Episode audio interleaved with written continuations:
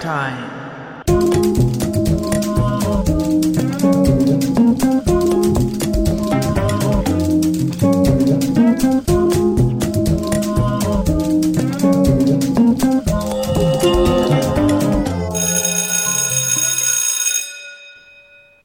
Wir reisen jetzt und zwar von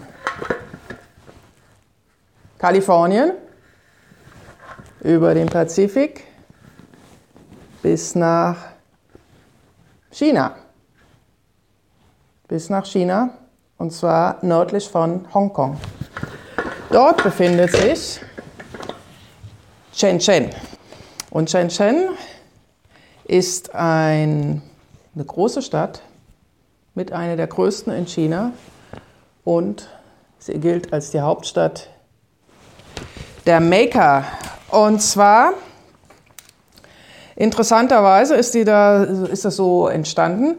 Die sind 1979, waren da nur 30.000 Einwohner in dieser Region. Die liegt so nördlich von Hongkong und war äh, 1980 dann von Deng Xiaoping zur Sonderwirtschaftszone ernannt worden, damit sie partizipieren an der marktliberalen Entwicklung Hongkongs. Und äh, seitdem wächst die wie bekloppt.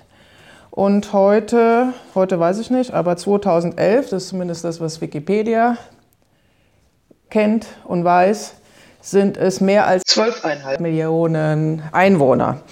Also aus einem Fischerdorf wird eine Großstadt diese Entwicklung ist ganz interessant und was das miteinander zu tun hat, mit, was das zu tun hat mit dem Silicon Valley, werde ich versuchen, euch mal ganz kurz ähm, hier aufzuzeigen. Wir befinden uns in der Vorbereitung zu Feuer 4.0, Leuchtfeuer 4.0. Das haben mir meine Kollegen zukommen lassen. Sehr schön. Extra gefräst im Makerspace in Lübeck. So, und äh, wir kommen also jetzt von der Wave, von der Welle hin zu in Richtung Maker Movement, Kreislaufökonomie, Sharing Ökonomie und so weiter und so fort. Ihr erinnert euch, das war Video 1. Dann sind wir weitergegangen zum Burning Man. Burning Man in Kalifornien als Triebfeder der Web 2.0 Entwicklung und des ganzen Spirits rund um äh, Silicon, im Silicon Valley die Welt zu verbessern und von unten heraus das alles aufzubauen und wie das die Welt verändert hat. Und schließt, das war das Video 2. Und in Video 3, Video 3 werde ich hier einblenden, Video 3 ging es um die Jugate Innovation. Und dort ging es darum, dass weniger mehr ist und dass man halt im Grunde versucht, aus äh, dem Nichts im Grunde mit Do-it-yourself was zu schaffen. Und ähm, damit im Grunde halt sehr frügel, innovativ arbeiten kann, also äh, am Markt entlang immer wieder schnell irgendwelche Innovationsdrehungen vornimmt. Und äh, im Grunde das Gegenteil zu dem, was wir hier im Westen betreiben. Und dort wird explizit halt äh, Indien und China genannt. Und wer da Spitze ist, ist halt, wie gesagt, Shenzhen. Die haben das Ganze auf die Spitze getrieben, schon seit einigen Jahren. Und ähm, es hat mich erinnert, als ich das gelesen habe, diesen Artikel, an, ich weiß jetzt, warum es, warum es äh, Hardcover und äh, Taschenbücher gab, damit man die ins, ins, Videobild hängen kann und einen so hinheben kann.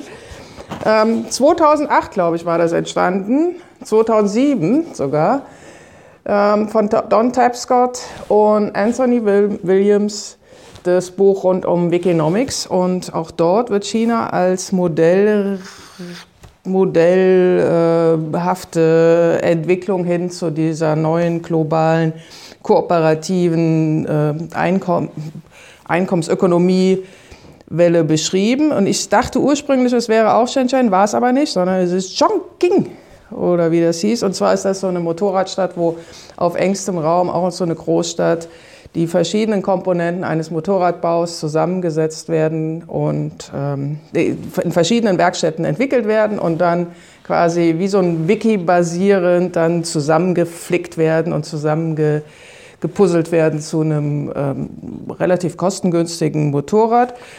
Und ähm, das habe ich jetzt wieder nachgelesen. Also wie gesagt, es ist eine andere Provinz, aber letztlich das, was er beschreibt, hier, da habe ich dann nochmal so durchgeblättert, was ich mir da also angekreuzt habe, passt auch auf Shenzhen. Und zwar sagte er damals, dass China verschiedene Innovationsstädte, verschiedene, gucke ich mal hier rein, Innovationsstädte entwickelt hat oder äh, so zum Blühen gebracht hat, wo ähm, pro Innovationsstadt tausende miteinander verbundene Firmen ähm, die technologischen Möglichkeiten nutzen um, äh, und die kostengünstigen Strukturen und dann die physische Nähe, um dann gemeinsam ähm, der Konkurrenz weltweit ähm, Paroli zu bieten und sie sogar zu überflügeln.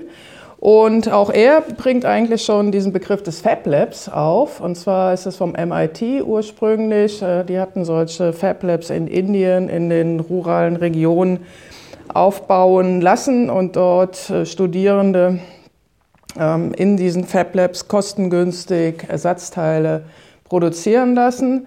Daraus sind dann auch ganz viele Entwicklungen entstanden. Im Grunde sind diese Fab Labs, und das ist ja das, was wir heute in den Makerspace, was jetzt hier im Westen quasi auch ankommt nach zehn Jahren, sind, äh, ist so diese Mischung aus Hightech, Computer, Arbeitsplatz und Werkstatt. So, und da entstehen im Grunde dann in den Regionen, im besten Fall, wenn man Glück hat, in China ist es auf jeden Fall so, in diesen Innovationsstädten entstehen sozusagen Wertschöpfungsnetzwerke.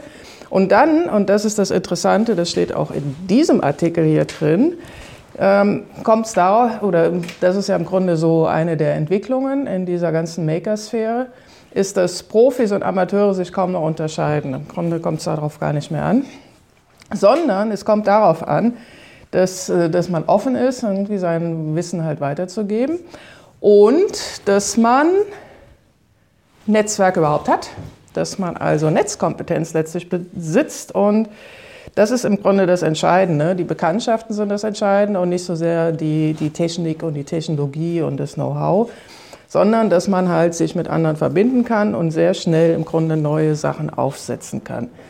Das äh, wiederum läuft Konkurrenz zu dem Open Hardware Trend, den wir im Moment in den USA erkennen können. Darauf kommen wir ein andermal zu sprechen. Also insofern, es gibt verschiedene Entwicklungen in unterschiedlichen Regionen dieser Erde und dieser Welt. Das finde ich ganz interessant. Was äh, ich euch auch noch erzählen wollte, in dem Zusammenhang, es gab nämlich mal einen Artikel, den werde ich auch unten einhängen, von äh, John Hagel und John C.D. Brown, die ich eh beide sehr gut finde. Und ich hatte hier in einem Buch mal, auch wieder ein Hardcover, aber es gibt auch, äh, gibt im Netz, ich werde den Link, den Artikel auch hier posten, ähm, hatte ich das schon mal angeführt und zwar Design 2.0 hatte ich das damals genannt. Was ist das überhaupt? Und habe Bezug genommen auf diesen Artikel von Hegel und, und ähm, Brown. Und zwar erzählen die, und das äh, fand ich immer sehr einleuchtend. Das ist auch schon bestimmt zehn Jahre her, dass sie das angeführt haben. Und das ist halt auch dieser Erfolgsfaktor, den Silicon Valley stark macht, wie durch diese Dichte und dieses ähm, Aufeinanderklocken im Grunde in der Region und diese zufälligen Begegnungen, das habe ich auch schon im, im Arbeit 4.0 MOOC immer wieder mal angemerkt, dass äh, es halt doch entscheidend ist, wo man letztlich sitzt. Und zwar, dass man halt mal im Café sitzt und dann sitzt zufällig neben einem ein Investor, der gerade mal so eine Anlagemöglichkeit für ein paar Millionen sucht. Und das ist im Grunde der Vorteil von Silicon Valley. Oder dass man in einem Café sitzt und äh, man denkt über eine Idee nach und neben einem sitzt auf einmal ein Programmierer, der die Idee ganz spannend findet und sich da auch einbringen will. Das ist im Grunde das, was äh, diese Creative Hubs, also kreativen Hubs im Grunde ausmacht und was dann zu solchen Aufschaukelungsprozessen führt, sodass ähm, sich da Innovation geballt in einer Region aufbauen kann. Und das wiederum ist letztlich ein Argument dafür, dass man halt tatsächlich Orte schafft, und das sind halt im Grunde diese Makerspaces heute, wo Menschen zusammenkommen können, und zwar aus verschiedenen Ecken. Das ist wiederum ein Vorteil von diesen Makerspaces, die einen Ort schaffen, wo verschiedene Personen aus verschiedenen Kontexten hinkommen können, zusammenarbeiten können, kollaborieren können, kollaborativ zusammenarbeiten können, obwohl sie normalerweise vielleicht auf der Straße gar nichts miteinander zu tun hätten, sich vielleicht noch nicht mal grüßen würden. Aber dass sie dann in dem Moment halt äh, sich wechselseitig unterstützen können. Das ist der Vorteil von neutralen Orten und das ist ja unser Plädoyer. Und dafür, darum geht es auch in diesem Buch. Bis dahin.